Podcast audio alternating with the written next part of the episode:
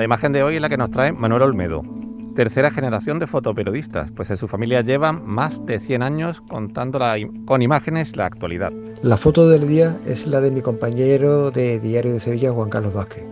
Este lunes de feria pasó como el lunes santo. Después de un domingo de calor y color se convirtió en un lunes de viento y lluvia. Y esa es la imagen. La lluvia en el Real, una tarde pasada por agua. Esperemos que después de dos años para disfrutar de la feria, el clima no lo estropee. Ay, crucemos los dedos que mm, eh, esta tarde estamos mirando al cielo también.